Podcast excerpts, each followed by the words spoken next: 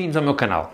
O meu nome é Manuel Alçada e sou especialista nas áreas da experiência do cliente e liderança. Este é um vídeo com o apoio da Avaia. Hoje vamos falar com Paulo Pinto, que nos vai explicar como funciona o centro de atendimento do INEM. Depois teremos a oportunidade de perceber um pouco melhor como é que a Avaia e a DEC Unify foram envolvidas no processo de transformação tecnológica do INEM. Vejam connosco. Paulo, estamos aqui nas instalações do INEM e é responsável pelo... Responsável pelos sistemas de informação uh, do INEM, na sua globalidade, tanto em telecomunicações como em, em, na parte informática. Essa é, a minha, é o meu, a minha função aqui no INEM e estou aqui também para vos ajudar e para vos mostrar o que é que nós fazemos. No CODU, uh, que é, no fundo, o nosso, o nosso coração, é onde se recebe todas as chamadas do 112, recebe-se as chamadas de emergência médica, de saúde, e interage, o CODU interage com várias, com várias entidades do Ministério da Saúde e dos nossos parceiros eh, ao nível tanto dos bombeiros como da CVP. Do Ministério da Saúde interagimos muito diretamente com o SNS 24, porque algumas das chamadas que, são, que chegam aqui ao, ao, ao nosso centro de atendimento, centro de, de atendimento de doentes urgentes, uh, não são emergência médica e algumas delas nós passamos diretamente para o Saúde 24, como o Saúde 24 passa também, o SNS 24 passa também algumas chamadas para nós. Ok. Do 112, ou seja, quando, quando um cidadão, quando eu, quando, quando o Manuel liga para o 112, é atendido primeiramente por uma, uma central de atendimento nacional que, eh, que pertence ao Ministério da Administração Interna, ao MAI, que depois teria, se for bombeiros, se for fogos, é só para os bombeiros, se for uh, um assalto é para a GNR ou para a PSP, e se for emergência médica, então passa para nós.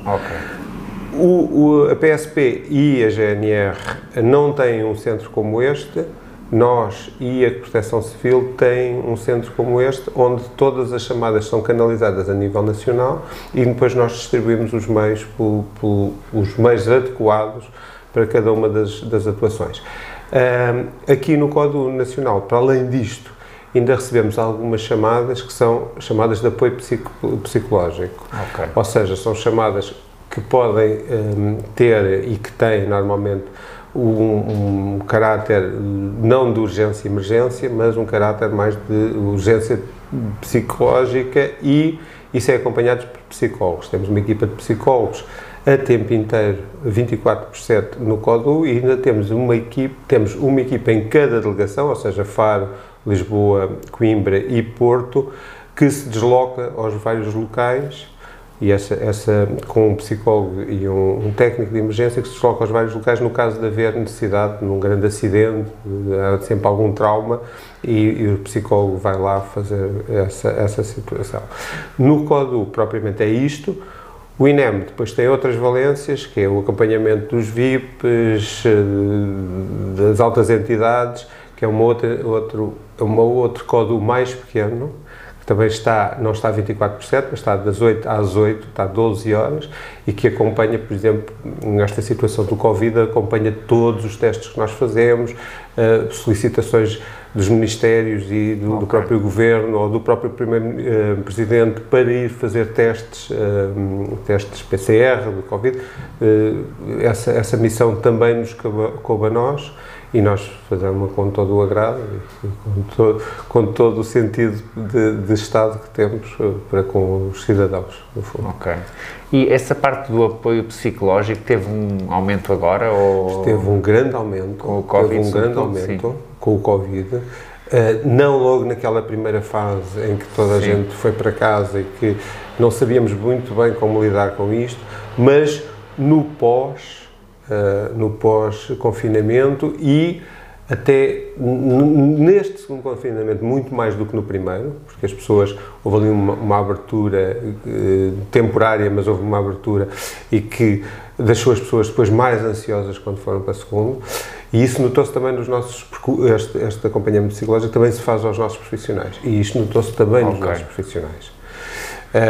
Nós, nós fizemos uma segregação de, de, dos profissionais, ou seja, quem faz uh, atendimento só fazia atendimento durante esta altura, quem fazia rua só fazia rua, e muitas vezes este, este binómio rua-atendimento uh, faz faz com que as pessoas limpem um bocadinho a cabeça e isso não aconteceu durante esta, esta época e uh, na central há uma grande pressão um, embora seja um telefone dizendo que assim, ah, ele está lá longe, mas há sempre uma grande pressão claro uh, sobre, sobre o, o, a pessoa que está ali a atender e uh, muitas vezes está, está ansiosa porque lembra-se que tinha estado na rua e o que é que ia apanhar e isto trouxe ali alguma, um aumento do, do nosso trabalho para com os nossos profissionais, que foi uma coisa que nós também fizemos. Nós digamos que nesta fase do Covid também fomos uh, muito autónomos, ou seja, nós demos as nossas vacinas, nós um, uh, eh, acompanhámos os nossos profissionais nesta área do Covid. Claro que tínhamos que ir ao Instituto Ricardo Jorge fazer lá, entregar os testes PCR e receber as, as, as coisas, mas fomos muito autónomos, ou seja, não, não, não largámos os nossos profissionais para o Serviço Nacional de Saúde, como qualquer, não, um, cuidámos dos nossos para, para que nós conseguíssemos claro que depois sim. cuidar dos outros. Pronto, basicamente foi essa a ideia. Pronto. E, portanto, já, já percebi que, no fundo, vocês tratam dos assuntos de saúde, genericamente, é isso? Genericamente de saúde. Ok. E, de e dentro desses, como é, que, como é que se pode classificar os tipos de assuntos que vos chegam? Ou, genericamente, que tipos é que, é que chegam? Pronto, chegam, chegam emergências médicas puras e duras, de acidentes okay. e de, de coisas, mas também nos chegam uh, alguns acompanhamentos que não seriam para nós, mas que efetivamente as pessoas, ou por não conseguirem uh, ligar para o seu médico de família, okay. para o seu centro de saúde, ou para uh, o próprio SNS 24, pelas restrições, isto não é infinito, não é? Até para nós, nós, nós próprios às vezes temos congestionamento de chamadas e demoramos mais. Não é bem congestionamento de chamadas, porque nós conseguimos atender todas as chamadas. Não conseguimos é, de facto, depois muitas vezes despachar os meios, porque os meios também são finitos claro. para os locais. Mas, porque o, o, se olharmos para o congestionamento de chamadas, nós temos muito pouco congestionamento de chamadas, ou seja, aquele tempo médio de atendimento, não sei o quê, isso nós estamos dentro dos limites, 10 minutos, 3 minutos e meio, se forem ao nosso site, vêem isso diariamente, porque nós pomos isso para, para, o, para o público. Às vezes, muitas vezes, o que acontece é, depois, a, a consequência disso é a necessidade de mandar um meio. E aí é que há, às vezes, muitas vezes, algumas vezes, alguns constrangimentos, muitas vezes ditados por uma não resposta uma eh, mais lenta resposta por parte dos hospitais. E nos últimos dias tem-se visto aí, viram-se na altura do Covid, aquelas ambulâncias todas que estavam à porta Sim. dos hospitais. E isso condiciona o nosso, o nosso claro, serviço. Claro, elas estão lá paradas. Elas estão lá paradas. Uh, às vezes não estão paradas, mas têm as macas lá dentro e não estão ali, estão noutro sítio porque as macas não foram disponibilizadas e uma ambulância não pode sair sem uma maca. Nós já tentámos arranjar uma forma que é ter macas subsolentes, que ele deixa lá a maca, está lá marcada e a gente vai ao, nosso centro logístico buscar outra maca para manter essa ambulância a funcionar. Ou seja, tentámos dar um bocadinho a volta ao texto, vamos chamar assim, mas de facto, algumas vezes o nosso trabalho é condicionado por por coisas externas e por porque os meios não são infinitos, não é? E às vezes nos picos, e, e por vezes a altura do Covid foi uma altura de pico, em que toda a gente, por, porque se fechou os centros de saúde, basicamente os centros de saúde fecharam para estas pessoas, todas as pessoas eram canalizadas para os hospitais e depois os hospitais não tinham não tinham capacidade de resposta. E uma, de, uma das situações que, que, que, eu falava, que há um, um rendezvous, ou seja, uma, uma situação em que há uma, uma ambulância que vai a um sítio e depois necessita de, um, de, uma, de uma equipa mais diferenciada, é nos partos. Muitas vezes vamos buscar a pessoa à sua casa e a, a situação de parto já está tão evoluída que é necessário a ambulância ir a caminho do hospital na mesma, mas parar a meio, através de uma equipa médica que vai lá ter com eles, para fazer o parto e depois acompanham a equipa médica e a outra equipa que, está, foi a, outra, a buscar o utente a casa, acompanham até ao hospital. Mas o parto já está feito, porque é feito também no caminho. Pronto. Isto é uma situação que acontece não com, com frequência muitas vezes mediática que aparece, que a gente houve, que houve um, dois e parece que mas houve um 2 em 2000 num dia, pronto, é, é, é 0,01%, não é? Mas, de facto, esta é uma também das nossas valências, é nunca ficar uh, restrito àquela equipa, àquela equipa de trabalho. Ou seja, nós podemos mandar para lá tantas equipas como necessárias, quantas necessárias. Muitas vezes, se acontece um nato morto, por exemplo, numa destas situações, a seguir vai uma equipa de psicólogos lá. Claro. Tem que acompanhar a mãe, tem que acompanhar. Há sempre uma há sempre um acompanhamento grande desta, há uma preocupação de um acompanhamento muito grande destas situações, sempre, sempre, sempre. No nível do INEM, nós temos muita preocupação, este Conselho Diretivo uh, humanizou, eu acho que ele é geralmente humanizado, mas acho que alargou muito a equipa de psicólogos dentro do INEM, de forma a que tornasse isto, de facto, também humano em algumas coisas que, de facto, às vezes não são muito humanas, morrer um, um bebê não é humano, não é Sim. natural, mas precisamos de acompanhar a sua mãe e a família, no fundo, porque é, é, é ali uma, uma situação traumática. Pronto, e basicamente é estas as situações que existem, que já não são poucas, Sim. aqui no nosso INEM. Uh, todas estas situações tentam ser um misto tecnologia e de humanidade, Uh, utilizamos a tecnologia. Nós no GSTI temos o GSTI, o Gabinete de Sistemas de Telecomunicações uhum. e Informática.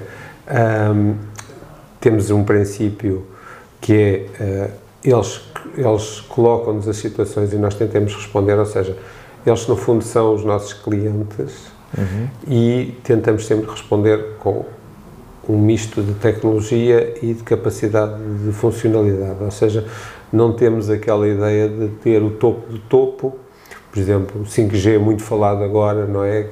Toda a gente fala do 5G, que vem para aí, que é, que é o milagre dos milagres, é o Messias das comunicações. Nós vamos ver. Estamos aqui para ver. Claro. Estamos aqui para ver. Na nossa cabeça já há muitos projetos. Uh, achamos é que primeiro vamos fazer um, umas provas de conceito para perceber se é aquilo que nos serve, se preferimos manter os nossos 4G de comunicações que temos agora, que está a funcionar, está estável, está, está montado.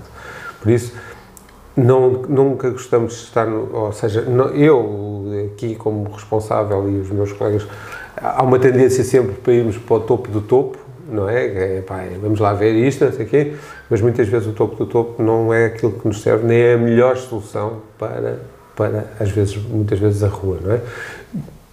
Por exemplo, toda a gente fala GPS, GPS, GPS, não sei o quê.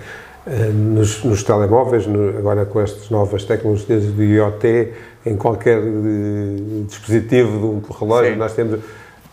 Nós continuamos a utilizar o velhinho GPS do Ciresp, do, das, das, comunicações, porque é aquele que de facto é mais fiável. Ponto. É assim, é um sistema. Dizem assim, ah, aquilo é um sistema Ok, mas é um sistema em que nós sabemos que, em vez de termos um, um, um erro de 10 metros sobre o GPS ou de 6 metros sobre o GPS, temos um erro de 2 metros ou de 1 metro e tal sobre o sítio onde eles estão efetivamente. E é esta diferença que nós tentamos aqui no GSTI entregar aos nossos profissionais para que eles, de facto, estejam uh, mais aptos a fazer o seu trabalho. No caso do, o, no caso do INEM, às vezes está na berlinda, outras vezes não tanto, né? mas também tem algum trabalho que não é tão visível. É verdade, é verdade. Nós, eu, eu costumo dizer que o, o, o, nosso bom trabalho era nós não sermos sequer visíveis. Nós conseguimos passar completamente entre, entre as pingas da chuva, como se costuma dizer. Mas, de facto, há alturas em que nós somos uh, mediaticamente visíveis. E porquê? Porque, de facto, há alturas em que é importante que digam menos bem de algumas instituições. E isto acontece muitas vezes em, eh, em percentagens tão pequenas que é quase ridículo aquilo que, que, que, que é eh, essa atuação. É verdade que uma vida é uma vida, é verdade que não tem preço, uma vida não tem preço, nós temos que atuar igualmente e da mesma maneira em todos os lugares, mas nós também somos humanos e também erramos, ponto. E só não erra quem não faz. E o que acontece muitas vezes é assim, se tiver uma noção de que nós recebemos 4.500 chamadas por dia e que dessas 4.500 chamadas por dia nós temos seguramente 3.000 saídas à vontade, para mais e nunca para menos. Às vezes aparece uma naquele dia dessa mesma saída de 4.000, aparece uma, duas que correram mal. Uh, mas é essas que são mediáticas, é essas que nos trazem para a Berlinda, é essas que nós temos que atuar e explicar às pessoas. Desculpa. Uh, explicar às pessoas que uh, correu mal. Aconteceu alguma coisa, correu mal, nós erramos. Muitas vezes não erramos, não fizemos nada de mal, mas a pessoa não tinha que viver. Pronto. É, eu, isto é difícil de dizer e, eu próprio na minha família acho que é difícil de interiorizar, mas nós há um dia em que de facto temos que deixar este, este sítio maravilhoso que vivemos. É, é da vida. É, a única coisa certa que a gente tem quando eh, Sim. nasce é morrer. Uh, nascemos, vamos morrer.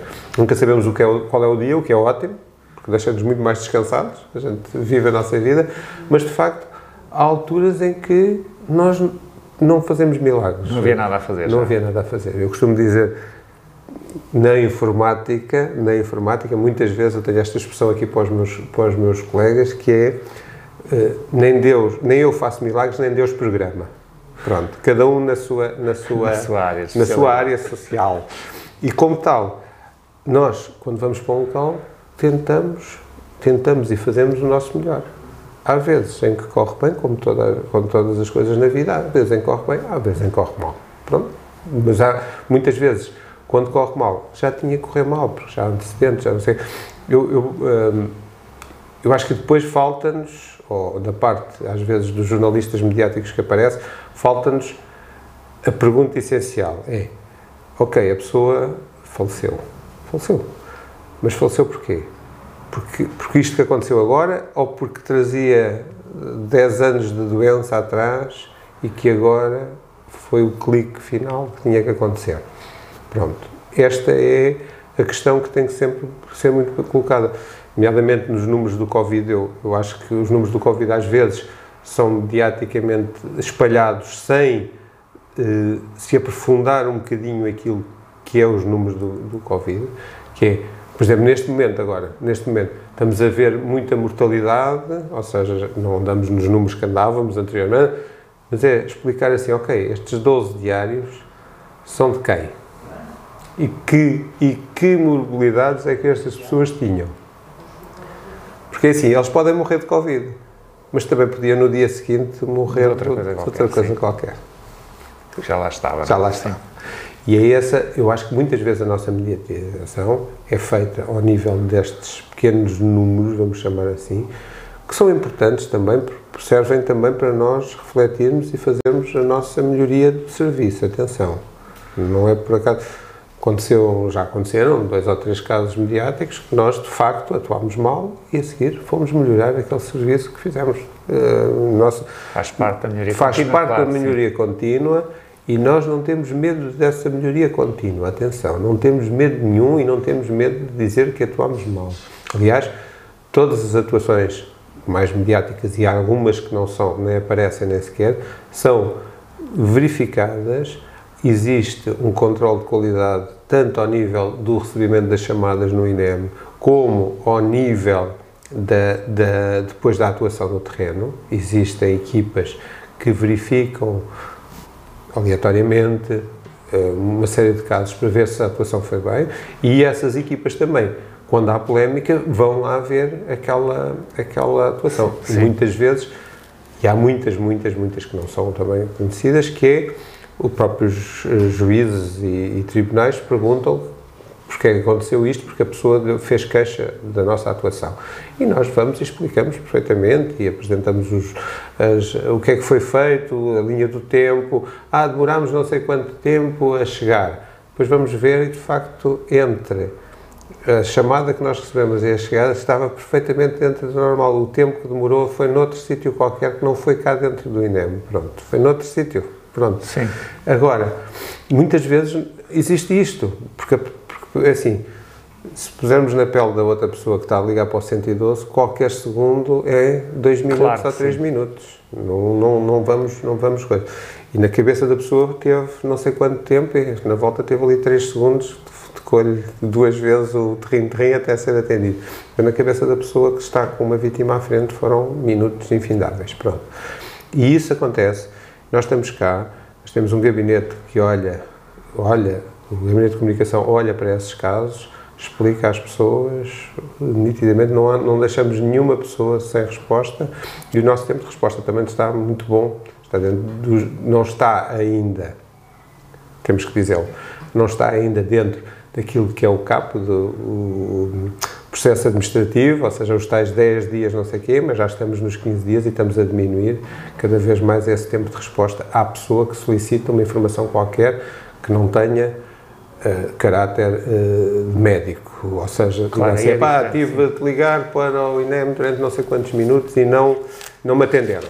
A gente vai e diz, não, está aqui, a fita do tempo, e isso um bocadinho, uh, o nosso sistema telefónico da Avaia uh, dá-nos essa informação toda, ou seja, é um sistema que nós conseguimos captar a partir do sistema não só o tempo de atendimento, quem são os operadores que estão mais uh, carregados, qual foi a média de atendimento naquele dia, a quantidade de chamadas, todo esse sistema, o sistema Avaia consegue-nos tirar essa informação, como nos também nos dá a fita do tempo, depois com, entre essa, esse sistema e o sistema de atendimento, ou seja, o, o, o, o sistema informático, dá-nos o tempo completo e o que é que aconteceu na fita do tempo desta, desta, desta atuação.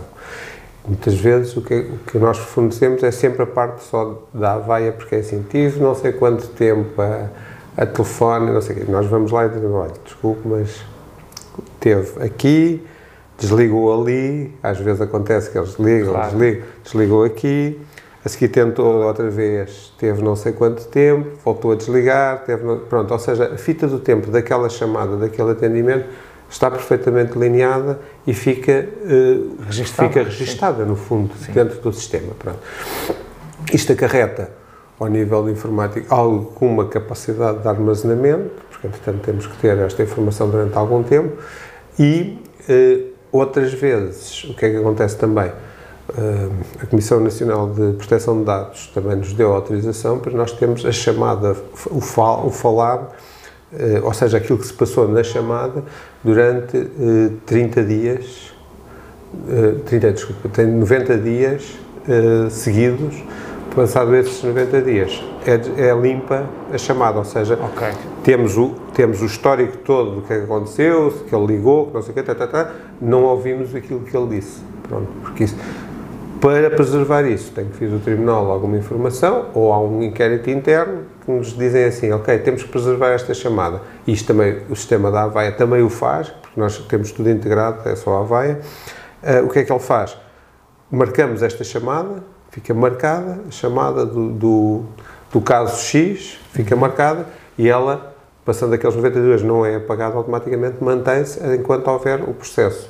O Tribunal okay. uh, quer as coisas, retiramos a chamada, o Tribunal diz podem apagar a chamada. A seguir, apagamos todas as chamadas correspondentes claro. àqueles processos.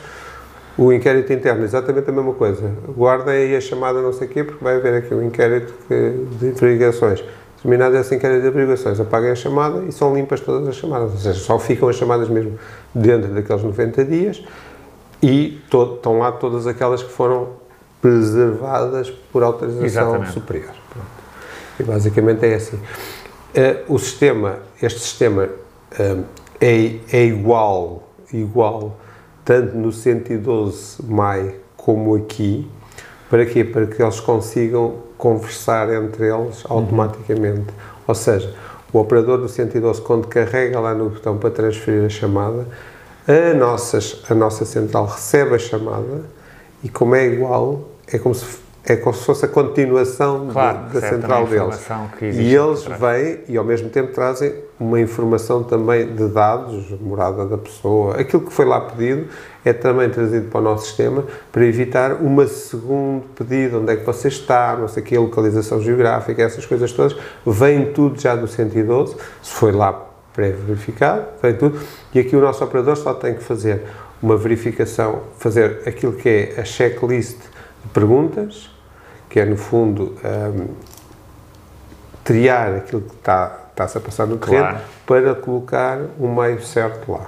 Pronto. Está tudo interligado porque porque os sistemas são iguais, basicamente, são, são o mesmo sistema de um lado e do outro, tanto telefónico como sistema informático, e uh, digamos que nós, de uma, de uma, forma histórica, e porque tínhamos mais anos disto do que o MAI, digamos que eles vieram cá e perguntaram o que é que vocês têm e se estão a funcionar bem, estiveram aí sentados a fazer um, isto serve-nos, então eh, compraram para lá, importaram esta nossa, esta nossa tecnologia mas, de facto, esta nossa tecnologia hoje é, serve-nos perfeitamente. Eles têm respondido ao longo do tempo às nossas solicitações e às melhorias, essencialmente, na AVA Internacional, aos nossos pedidos de melhoria em algumas situações. O que é que nós nos estamos a preparar para o futuro? estamos a preparar, estamos atentos a tudo o que é novas tecnologias e preparação de, de, novas coisas, novas. Um, funcionalidades para o terreno, em termos de informática e de, de sistemas de comunicações e por aí afora,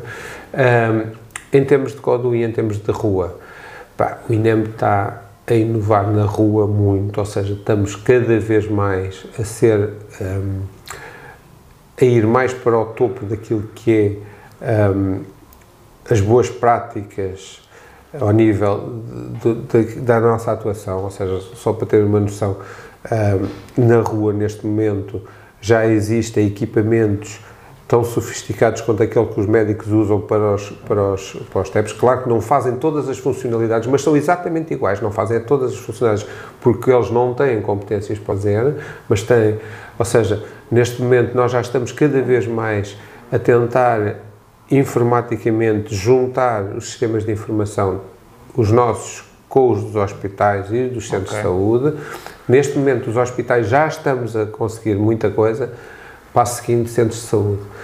Os centros de saúde é mais difícil, porque são muitos, são mesmo muitos, e uh, não estão num estádio de evolução tecnológica tão grande quanto os hospitais e, como tal, como nós estamos num patamar já bastante acima, está a ser difícil integrar claro. um patamar mais abaixo.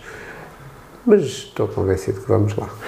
Estamos no bom caminho. Eu penso que estamos a fazer um ótimo trabalho com os SPMS, com os Serviços Partilhados do Ministério da Saúde, que estão a fazer um grande esforço ao nível dos centros de saúde neste momento para, de facto, modernizar aquilo e trazer muita da, muita da informação que continua a haver no, no, computador, porque as pessoas agora, os médicos já não têm o, a, aquela antiga ficha que nós víamos, onde eles sustentavam tudo, já está muito no computador, mas que ainda precisa de ser muito melhorada ao nível da funcionalidade. Nós aqui temos um princípio que é a tecnologia tem que servir as pessoas.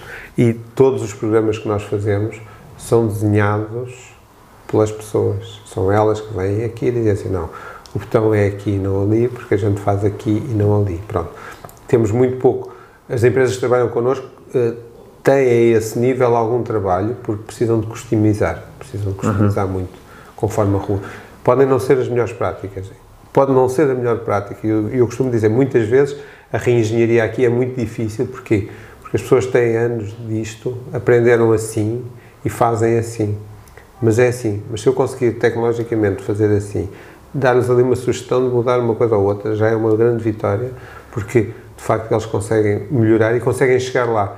Porque muitas vezes nós chegamos, e isto é, um, é uma experiência de alguns anos uh, nesta, nesta área, se nós chegarmos lá com um produto já feito e entregarmos a eles, eles normalmente, se não tiverem participação, o que fazem é claro. do lado. Pá, isto não serve. E arranjam tudo, até a vírgula vale a pena, porque estar lá coração sem um C cedilhado pode servir para que eles não façam aquilo. Pronto. É isto estamos a. Mas é mesmo assim, claro. Mas é mesmo assim, é mesmo assim. Ou seja, se a pessoa, aqui no INEM, se as pessoas, se os TEPs que estão na rua, se os médicos que estão no hospital e que fazem enfermeiro, se os enfermeiros que não, não ficarem envolvidos nas aplicações que nós lhes entregamos, eh, não funcionam.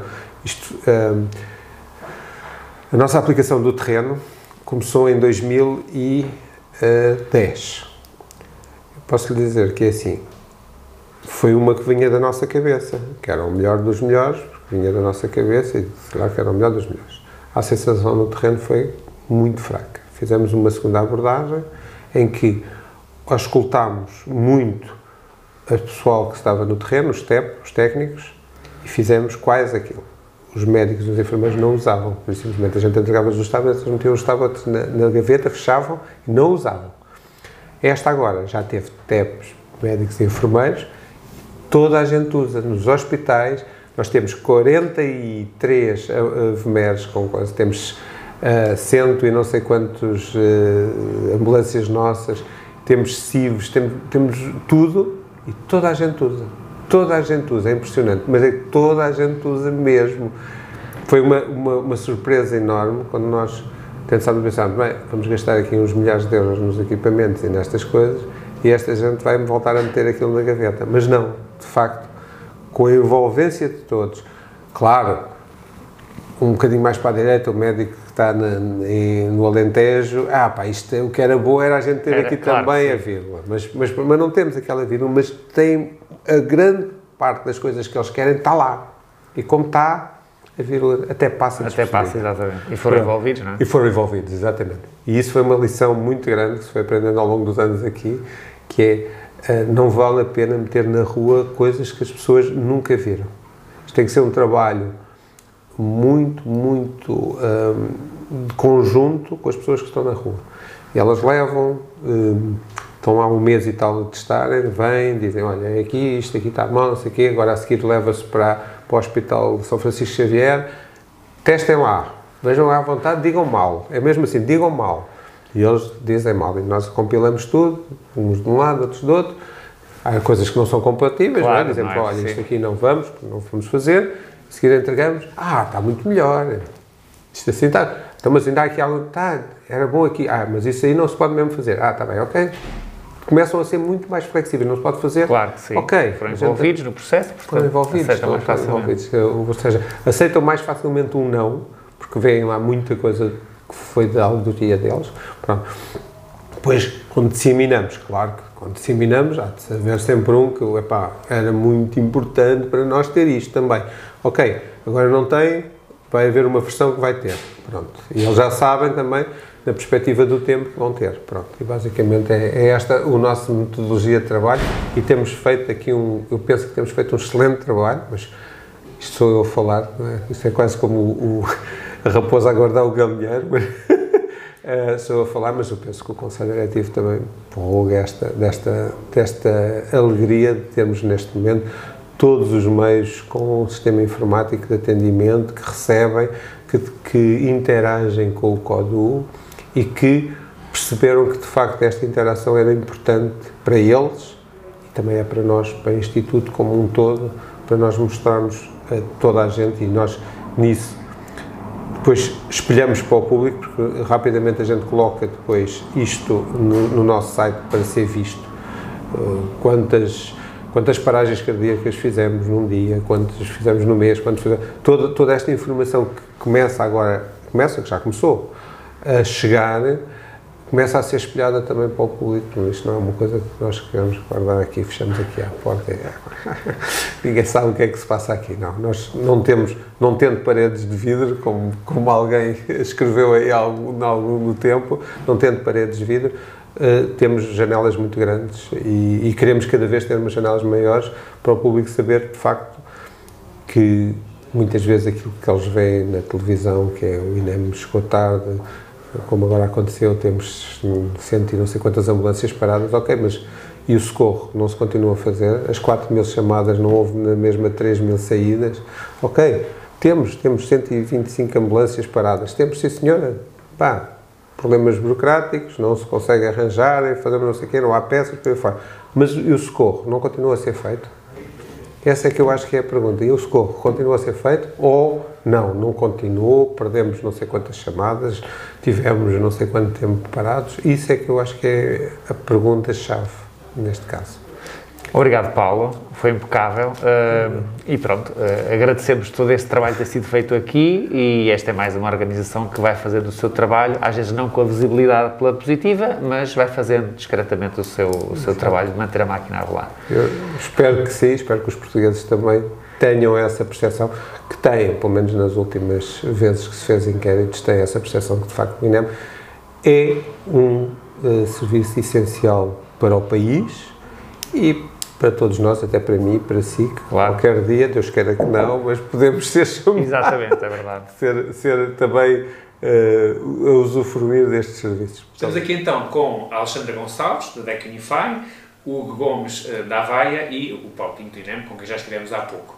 E vamos falar um bocadinho sobre a parte tecnológica, uh, uma vez que estes centros têm um grau de exigência muito elevado e, portanto, é particularmente importante a forma como é escolhida a tecnologia. Eh, Paulo, como é que neste caso funciona este processo?